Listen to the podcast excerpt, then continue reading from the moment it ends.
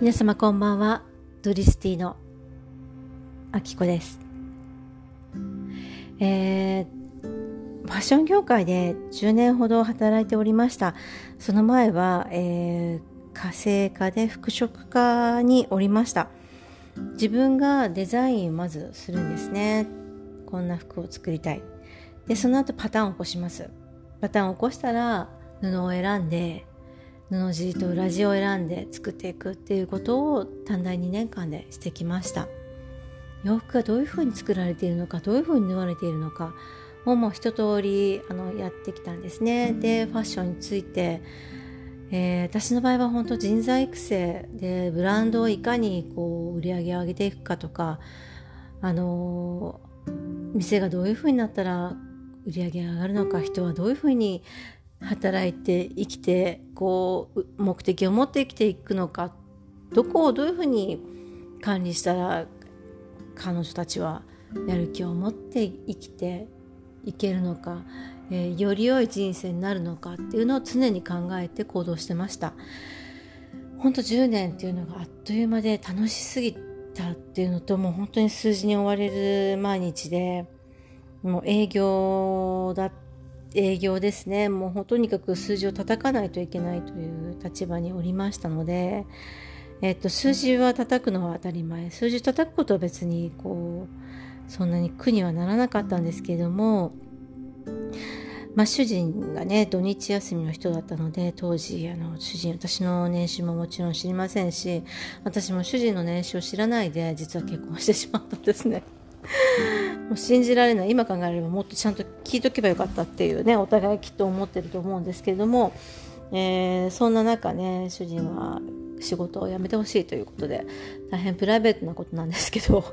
あの言われまして本当結婚と同時に辞めてしまったんですね仕事の方。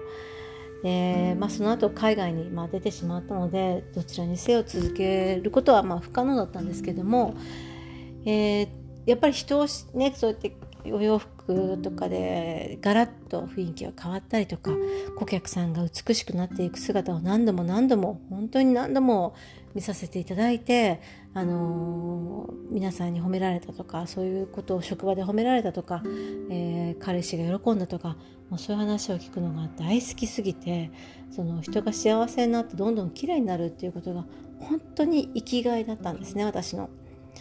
それがやっぱりなくなったっていうのがやっぱ大きな大きな穴が心の中で開きました。でいつかいつかとこうまたファッションを勉強したいっていうふうに思っていたんですね。もう本当に思い続けてブラッシュアップしなければしなければっていうふうに思い続けてそうですね。やめてからもう18年経ちましたったんですね。早いですね。でやっとですねこの夏にですね、えー、ある方を見つけてあこの人面白いこの方から教わりたいっていうあやみさんって方を見つけまして教えてもらい始めました。で人間ってこういうふうに作られていてこういうふうに似合う似合わないがあるんだなっていうふうに思って今勉強中でございますであのモニターさんもねおかげさまで本当来てくださってありがたいなと思いながら日本でできることはもうやっていこうというふうに思ってもう本当に心に決めてそれに集中しようと思ったんですけれどもやはりねあの娘の受験のことであったりとか、まあ、三女がいつも一緒にいますのでなんかねそんなにすごい集中してるのかって言われたら集中はしてないんですけれどもできる範囲でできるようにあのそんなに器用な方ではないのであれもこれもできないのでただ日本でねしかね会えない方もいらっしゃいますし本当やりたいことは山のようでございますがそんな山なんですけどもね無理もねしてもねしょうがないしょうがないってわけじゃないんですけどあの無理してねなんかこう体とか体調壊して日本からねアメリカに帰れなくなってしまっても困りますし、えー、本来の今回の目的というのは、まあ、一番が長女の受験であったり自分のことであったりとかまあいろいろなんですけども、まあ、言い訳というかあのこれができないわけ言い訳ですね言い訳もいくらでも並べられるんですけどもそんなことではなくてとにかくやりたいことをやって帰ろうというふうに思っております。